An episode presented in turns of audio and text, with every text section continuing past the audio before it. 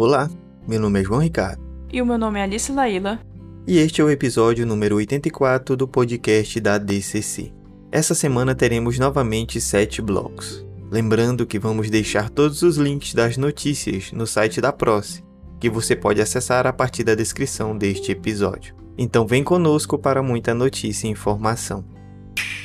Bloco número 1 Notícias nacionais e internacionais. Comemorações do centenário da Semana de Arte Moderna de 1922. O Museu de Arte Moderna de São Paulo abriu uma exposição com artistas que, à primeira vista, não parece ter muito a ver: Alfredo Volpi e Abadias do Nascimento. Os dois evocam em suas pinturas, cada uma de sua época, o que o Brasil é e o que ele pode ser. Deste atrito surgiram obras com elementos que fazem referência à cultura popular brasileira. Na produção de Volpe são as bandeirinhas, e na de Nascimento, orixás e símbolos africanos.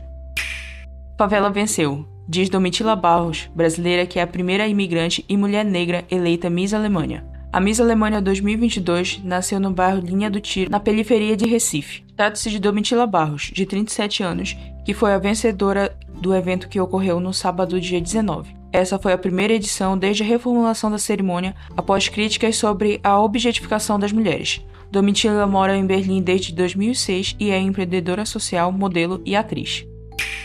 George R. R. Martin se juntou ao Marvel para criar uma nova história em quadrinhos. Ela será baseada em Wild Cards, produção encabeçada por Martin, que começou a ser publicada em 1987. Desde então, mais de 40 escritores já assinaram os livros e contos da série, cuja trama é sobre um vírus alienígena que mata 90% da população e causa mutação no restante. Criador de Game of Thrones, Martin diz que trabalhar com a Marvel é um privilégio e uma alegria sem fim. Paulinha Abelha da Calcinha Preta morre aos 43 anos após internações por problemas renais em Aracaju. Paulinha Abelha, cantora da banda Calcinha Preta, morreu nesta quarta-feira aos 43 anos após entrar em coma. Ela estava internada em Aracaju, Sergipe, desde o dia 11 de fevereiro devido a problemas renais. Segundo a equipe médica que cuidou dela, o óbito veio em decorrência de um quadro de comprometimento sistêmico. Exames confirmaram a morte encefálica. Sergipana natural de Simão Dias, Paulinha é uma das maiores vozes do forró eletrônico, gênero que deu uma roupagem ao pop e ao forró tradicional. Geraldo Sarno, diretor de Viramundo e Sertânia, morre aos 83 anos. O cineasta Geraldo Sarno morreu aos 83 anos no Rio de Janeiro em decorrência de complicações da Covid-19. Ele ficou conhecido por retratar movimentos migratórios e a cultura popular no Brasil. Entre suas obras, destacam-se o documentário Vira Mundo de 1965, sobre a diáspora nordestina para São Paulo, e a ficção sertânea de 2020, sobre um cangaceiro que vai para São Paulo, mas volta para o cangaço. A arte mexicana de 1920 e 1930 inspirou a exposição Maravilhas do México, em cartaz na Galeria Faiga Ostrover, no eixo cultural ibero-americano antigo complexo Funarte. Um grupo de 15 artistas brasileiros e estrangeiros produziu um total de 18 obras inspiradas na produção do país, especialmente em Frida Kahlo, referência na produção artística do México. O antigo complexo Funarte mudou o nome e passou a ser chamado de Eixo Cultural Ibero-Americano no final do ano passado quando começou a ser administrado pela Secretaria de Cultura e Economia Criativa do Distrito Federal, e deixou o guarda-chuva do governo federal. A abertura de Maravilhas no México marca a retomada das atividades. Fotografia de mulher nua feita em 1924 pode bater recorde em leilão. A famosa foto Le Violon Danger de Man Ray está prestes a fazer história como fotografia mais cara já vendida em leilão. A imagem em preto e branco tirada em 1924 pelo artista surrealista americano, transforma o corpo nu de uma mulher em violino, sobrepondo a imagem de suas costas com buracos. A impressão original da obra-prima, amplamente considerada a obra mais famosa de Man Ray, deve arrecadar cerca de 5 a 7 milhões de dólares, cerca de 35 milhões de reais. Quando a obra for a leilão na Christie's em maio, a estimativa mais alta para uma única fotografia na história, segundo a casa de leilões. Grupo Manga apoia a adoção de animais Consigo Amo Meu Cachorro. Para homenagear aqueles que nos esperam todos os dias quando voltamos do trabalho, o que estão sempre ao nosso lado, o Grupo Manga anuncia Amo Meu Cachorro, faixa alto astral para enaltecer o melhor amigo do homem. O lançamento do clipe também marca o início da campanha pela adoção e contra a compra de animais, que contou com a participação de fãs e seus pets. Amo Meu Cachorro é uma composição de Rodrigo Bragalho, produzido juntamente com Lucas Cirino. O clipe tem a assinatura da produtora Futuro Filmes e o single traz Rodrigo na voz e na letra e Lucas no comando da guitarra e na produção dos instrumentos.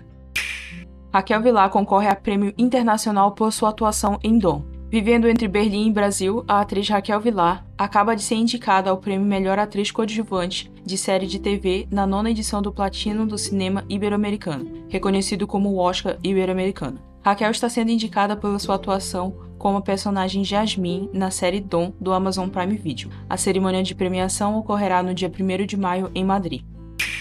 Visibilidade e diversidade nordestina cai na rede para o mundo. Parte do acervo do Museu do Homem do Nordeste do Recife agora está disponível no Google Arts and Culture, com mais de 565 itens e também uma exposição do mestre Vitalino montada especialmente para a estreia virtual. Pertencente à Fundação Joaquim Nabuco, o museu tem mais de 16 mil peças em seu acervo que revela a pluralidade das culturas negras, indígenas e brancas, desde nossas origens até os diferentes desdobramentos e misturas. As coleções são caracterizadas pela variedade, com objetos provenientes das casas das famílias dos senhores de engenhos até objetos simples de uso cotidiano das famílias pobres. O museu foi idealizado pelo sociólogo antropólogo Gilberto Freire.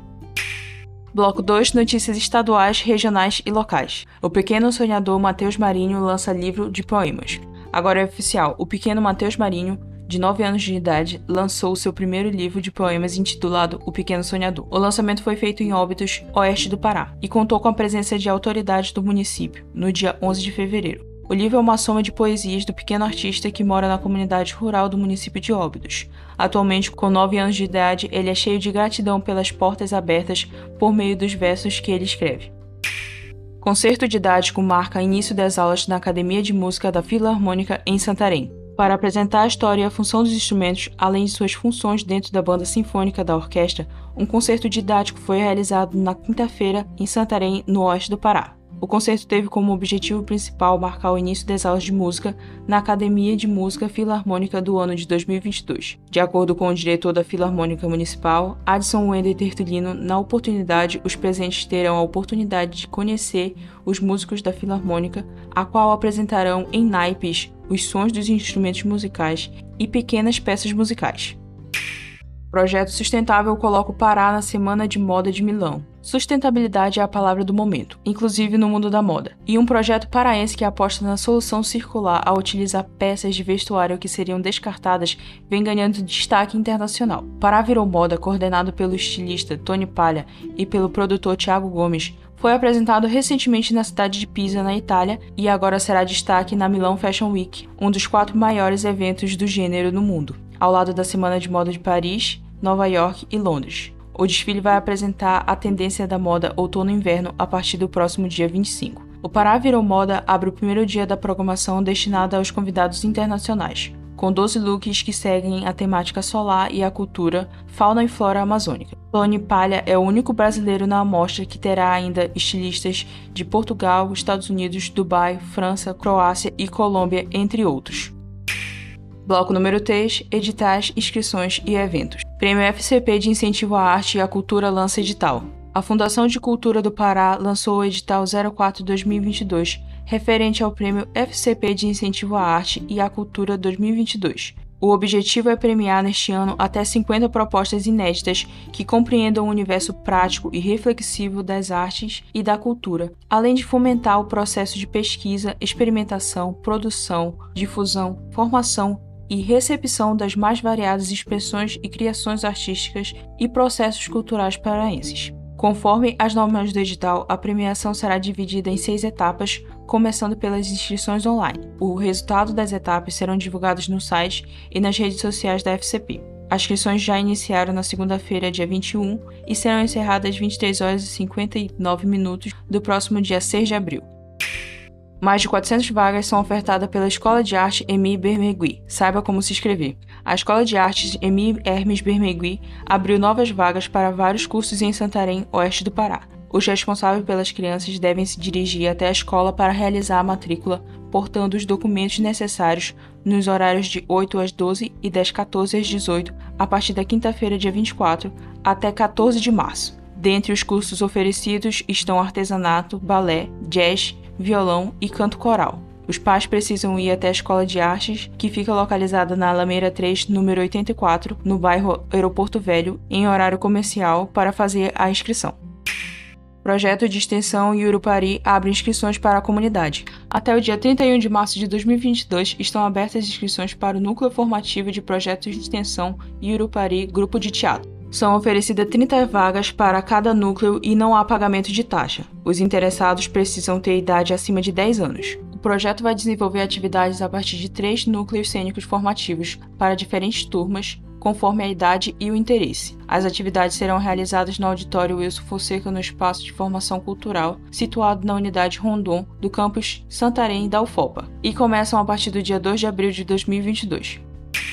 Preamada Leitura tem inscrições prorrogadas. Ainda dá tempo de se inscrever no edital Preamada Literatura. As inscrições foram prorrogadas até a sexta-feira, dia 25, pela plataforma Mapa Cultural do Pará. O edital Preamar Literatura vai credenciar até 200 bibliotecas públicas municipais do estado do Pará para o recebimento de doação de livros, as obras doadas fazem parte do acervo formado pela contrapartida das editoras, livrarias e sebo participante da 24ª Feira Pan-Amazônica do Livro e das Multivozes, realizada pela Secult em 2021. Mostra Plural de Cinema LGBTQIA+. Realizada pelo British Council e pelo Sesc SP, a Mostra Plural de Cinema LGBTQIA+, apresenta curta-metragens inéditos produzidos pelo Reino Unido. Todas as obras já estão disponíveis pela plataforma Sesc Digital. A seleção de filmes destaca a diversidade sexual e de gênero, mas também revela outros impasses como xenofobia, racismo, transfobia, homofobia e a não aceitação familiar. Os filmes ficarão disponíveis no Sesc Digital até 20 de março. Só acessar www.sescsp.org.br barra mostra plural e aproveitar. Na penúltima notícia deste bloco, PROCE lança edital de bolsas do Programa de Extensão Multicamp. A PROCE, Pró-Reitoria da Cultura Comunidade de Extensão da UFOPA, por meio de contrato firmado junto à Fundação de Integração Amazônica, FIAM, lançou o edital para bolsas do Programa de Extensão Multicamp através do projeto Oficinas em Cybercultura. São ofertadas oito bolsas, com duração de três meses. O valor é de 400 reais por mês. O edital contará com recursos do termo de Execução Descentralizada número 9308 de 2021 do Ministério da Educação operacionalizados pela FIAM. Os interessados nas bolsas devem se inscrever a partir desta sexta-feira, dia 25 de fevereiro, até o dia 13 de março.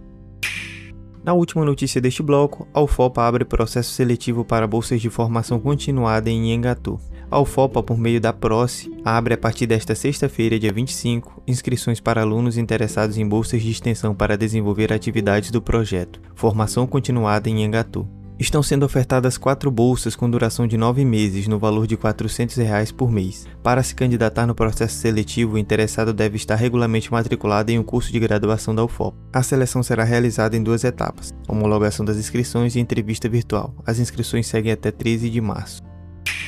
Fechamos assim o nosso terceiro bloco e vamos agora para o nosso quarto bloco, com cinema, TV, streaming e agenda cultural. Na primeira notícia deste bloco, Netflix, Amazon, HBO, Star Plus. Confira o que chega aos streams em março.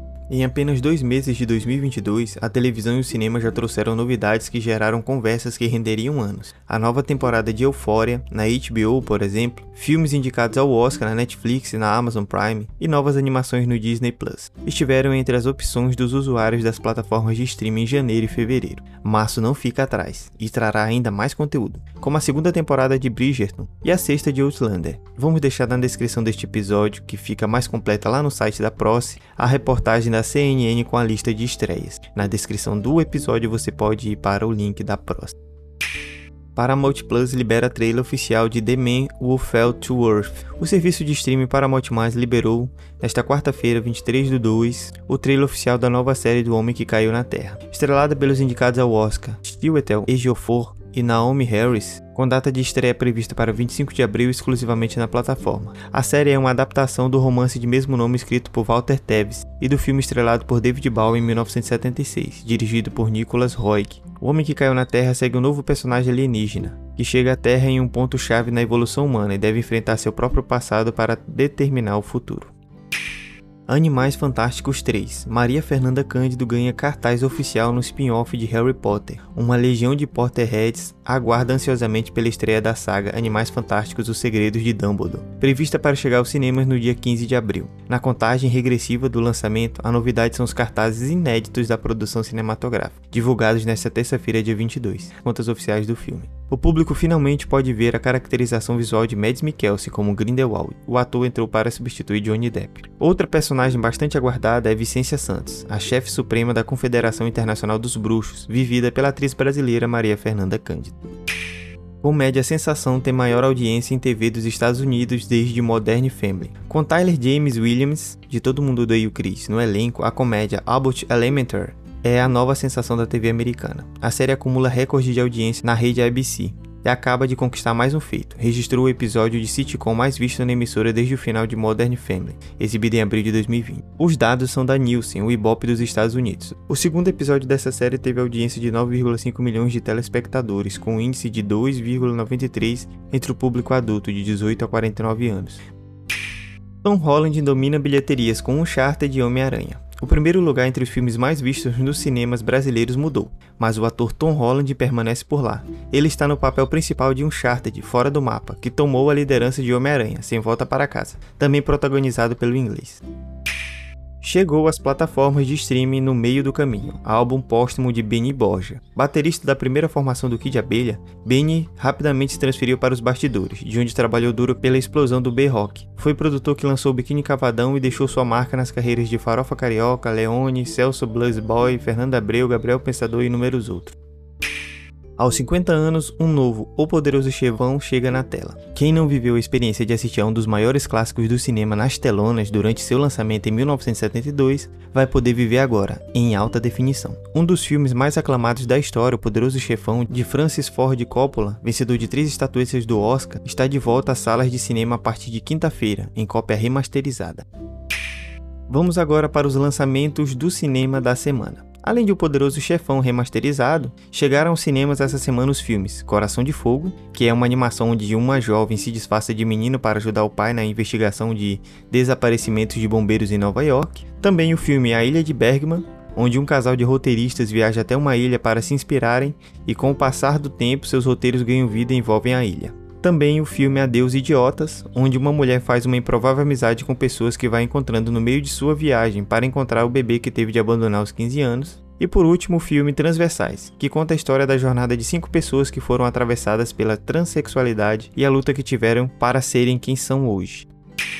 Fechamos assim o nosso quarto bloco e vamos agora para o nosso momento reflexão. O Eu Te Amo sai mais fácil por WhatsApp. Esse texto é de Joanderson Moreira e foi escrito para a revista Subjetivo. Amor em Rede Social, uma canção interpretada pelo jovem venezuelano Micro TDH, chamou minha atenção essa semana, pelo seu potencial provocativo. Ela nos mostra como as relações sociais vêm se modificando, como pouco a pouco estamos trocando o vívido, o corpóreo, o tato, pelo imaginado, o fictício. Que ironia, em redes sociais nos vemos bem, mas aqui ao lado estás tão fria.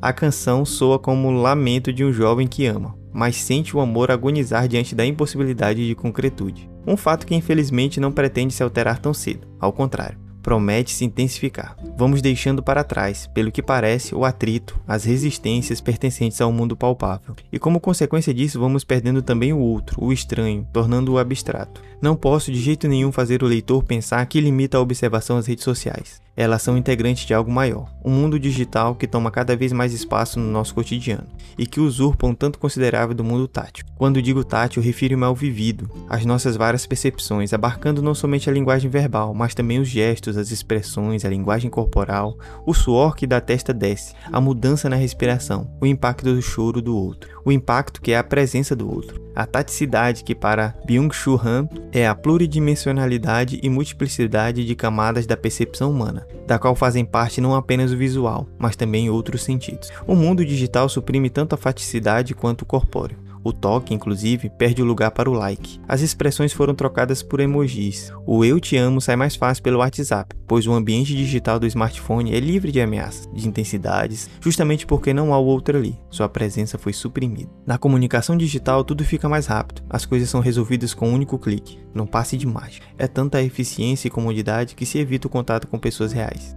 Neste cenário, o mundo palpável se torna menos atraente, talvez cansativo. A mídia digital leva o contraposto real, com suas ruas, buracos e sinaleiras, cada vez mais ao desaparecimento. Ela o registra como resistência. Favorece com isso o dinheiro. É seu ambiente perfeito, visto que a palavra barreira para o mercado financeiro soa como o fim do mundo. O dinheiro, isso precisa ser lembrado perdeu também seu laço com a materialidade. Desde 1971 não possui mais lastro, e hoje nada mais é do que um dígito no sistema. Tornou-se fictício. A presença do outro é aos poucos suprimida, e assim vamos nos afeiçoando a uma representação espetaculosa. As fotografias digitais são diferentes das suas companheiras mais antigas, as analógicas. Nelas é permitido fazer acréscimos, mudar os tons, deixá-las mais vívidas. Já a realidade, em comparação, surge mais desfalcada. O mundo digital é mais brilhante, rápido e repleto de possibilidades. Se é possível até pensar hoje na digitalização do cérebro, como é o desejo do bilionário russo Dmitry Itskov, que, segundo a BBC, promete dedicar seu tempo e fortuna para o projeto de transferir mentes humanas para um computador. O reino das belezas e alegrias se encontra bem próximo, na tela do computador, no smartphone, algo que faz inveja a qualquer cristão. É o paraíso do capitalismo, e nele somos deslocados da Terra. Sobre este aspecto separador, Guy Debord faz uma observação parecida em seu livro, A Sociedade do Espetáculo. Nele, o autor diz que, abre aspas, tudo que era digitalmente vívido se afastou numa representação, fecha aspas. As mídias digitais são o auge, uma consequência talvez inevitável de um modo de vida que já operava na década de 60. Com a exaltação do imaginário ocorre a supressão de características inerentes ao plano vívido. O mundo das imagens é como o dos sonhos, onde fica difícil ver rostos ou corpos. Não somente são recolhidas as diferenças, como se passa a perder a noção do que é real e do que não é. São consequências assustadoras, ao meu ver. Um bom exemplo é o ocorrido neste ano na reunião entre setores da indústria, Bolsonaro, Guedes e o STF. Lá ecoa a preocupação com a morte do CNPJ. Mas CNPJ não morre, o que morre é CPF, pensamos assustar. O CNPJ e o CPF se confundem. São números num sistema e número é algo abstrato. Não falamos de pessoas, mas de números como a comparação do número de mortes por Covid-19 com o número total de habitantes no Brasil, a fim de minimizar a mortandade. Ou mesmo quando o prefeito escolhe liberar ou não liberar festas ou ambientes comerciais que agregam muitas pessoas, baseando-se no número de leitos. Vidas que são geridas por gráficos e planilhas. Essas vidas se igualam a qualquer produto, qualquer mercadoria. Percebe-se que algumas pessoas ficarão e outras morrerão não passando de números na tela. O império do mundo imaginário, abstrato, do digital, retira as diferenças e impossibilita a formação de Não sentimos empatia por números e imagens. São abstrações, fantasmas. Mas há séculos o amor resiste contra as investidas da morte e do controle. E é por causa dele, o amor, que nos jogamos ao abraço e também vamos às ruas como numa guerra, enquanto podemos batalhar pelo que é nosso, enquanto a digitalização ainda não retirou os nossos corpos. Fechamos assim o nosso momento reflexão e vamos para o sexto bloco com o momento poesia. A poesia de hoje é o soneto de Fidelidade, de Vinícius de Moraes, São Paulo, 1946. De tudo, ao meu amor serei atento, antes e com tal zelo e sempre e tanto, que mesmo em face do maior encanto, dele se encante mais meu pensamento. Quero vivê-lo em cada vão momento, e em louvor hei de espalhar meu canto, e rir meu riso e derramar meu pranto, ao seu pesar ou seu contentamento. E assim, quando mais tarde me procure, quem sabe a morte, angústia de quem vive, quem sabe a solidão, fim de quem ama. Eu possa me dizer do amor que tive, que não seja imortal, posto que é chama, mas que seja infinito enquanto dure. Fechamos assim o nosso sexto bloco e vamos agora para o nosso último bloco com as dicas culturais. Hoje nós temos duas dicas culturais. A primeira é o filme Roda do Destino de 2021, onde um inesperado triângulo amoroso, uma armadilha de sedução fracassada e um encontro que resulta de um mal entendido, contados em três movimentos para retratar três personagens femininas e traçar as trajetórias entre suas escolhas e arrependimento. A outra dica cultural de hoje é para quem gosta de jogos, animes, filmes, séries. Aqui, direto de Santarém, nós temos o podcast Byte Furado Inclusive, o último episódio foi sobre a série Pacificador da HBO Max, mas tem episódios de notícias e outros temas geeks. Esse podcast está disponível nas principais plataformas de áudio e o link vai ficar na descrição deste episódio lá no site da próxima. Bem, essas foram nossas dicas culturais de hoje. Esse foi o nosso episódio da semana. Espero que estejam todos e todas bem e com saúde, assim como seus familiares. Tchau, tchau. Até a próxima semana.